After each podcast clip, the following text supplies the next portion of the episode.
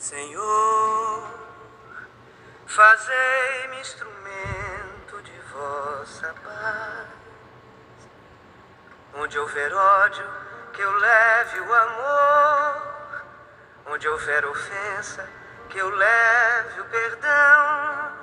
Onde houver discórdia, que eu leve a união. Onde houver dúvida, que eu leve a fé.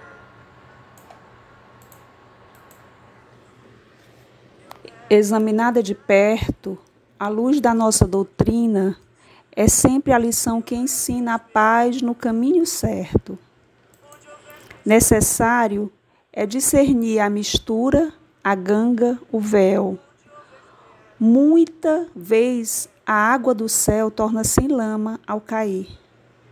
O mal vem de ouvidos moucos ou de olhos nevoados. Há sempre muitos chamados, escolhidos muito poucos. Verdade é que o coração que abrace a nossa doutrina penetra numa oficina de esforço, luta e ação. Já não deve andar a esmo nas estradas da ilusão, mas buscando a perfeição na perfeição de si mesmo.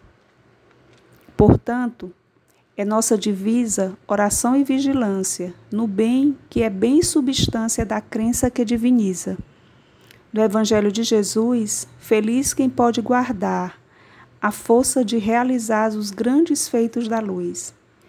Que no altar do coração tenhamos o amor profundo daquele que é a luz do mundo, eis meu desejo de irmão. Boa noite. Este é o Evangelho diário do coletivo Girassóis Espíritas pelo Bem Comum.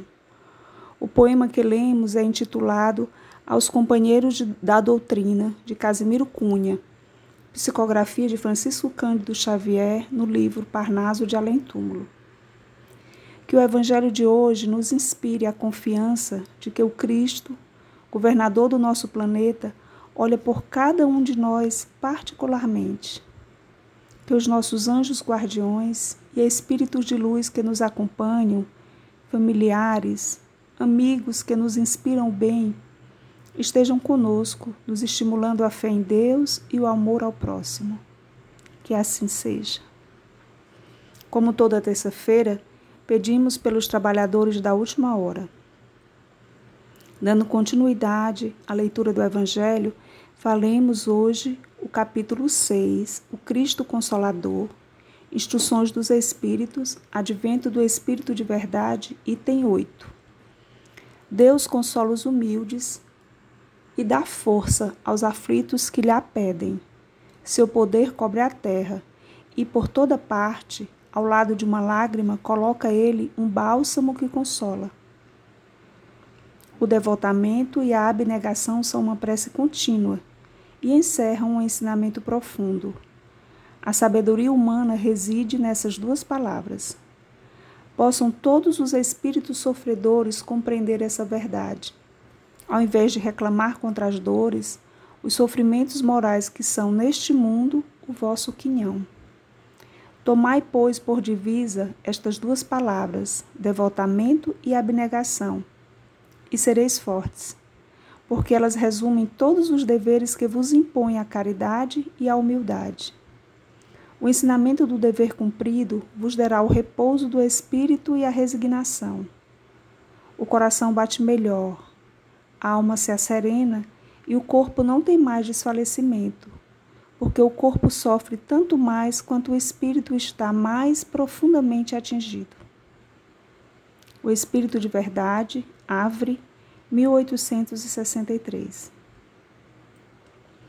Já sabemos que as dores e os sofrimentos fazem parte de estarmos na Terra. Quando a compreendermos realmente como uma escola, compreendermos a Terra como uma escola e passarmos a nos devotar, dedicar ao Mestre a nossa vida. Quando passarmos a viver conforme seu modelo de amor e abnegação, seremos fortes. As dores físicas serão sentidas com menor intensidade. Ele, o Cristo, nos pede devotamento e abnegação. Eu vou traduzir como amor e perdão Que comecemos então com os nossos familiares diretos. Amor e perdão. Depois, amor e perdão ao núcleo familiar maior. Amor e perdão aos amigos, aos conhecidos, colegas de trabalho, aos que moram noutros estados, noutros países, as pessoas com quem não concordamos no entendimento político, amor e perdão. E um dia estenderemos a toda a humanidade, até que tenhamos o sentimento do dever cumprido, o dever de nos amarmos como irmãos, buscando a perfeição na perfeição de si mesmo, como disse o poema. Que tenhamos todos uma noite tranquila, de repouso do corpo físico, sob a proteção dos nossos anjos de guarda e acordemos amanhã saudáveis e dispostos a mais um dia de experiências positivas. Este foi o Evangelho Diário do Coletivo Girassóis Espíritas pelo Bem Comum. Boa noite.